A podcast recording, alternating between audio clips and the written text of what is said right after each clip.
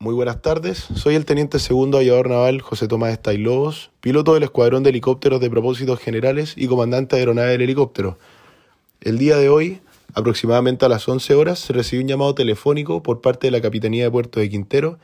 requiriendo apoyo producto de la activación de una emergencia de una persona involucrada que se encontraba en peligro de inmersión en cercanías de Maitencillo, específicamente en el sector de playa Aguas Blancas.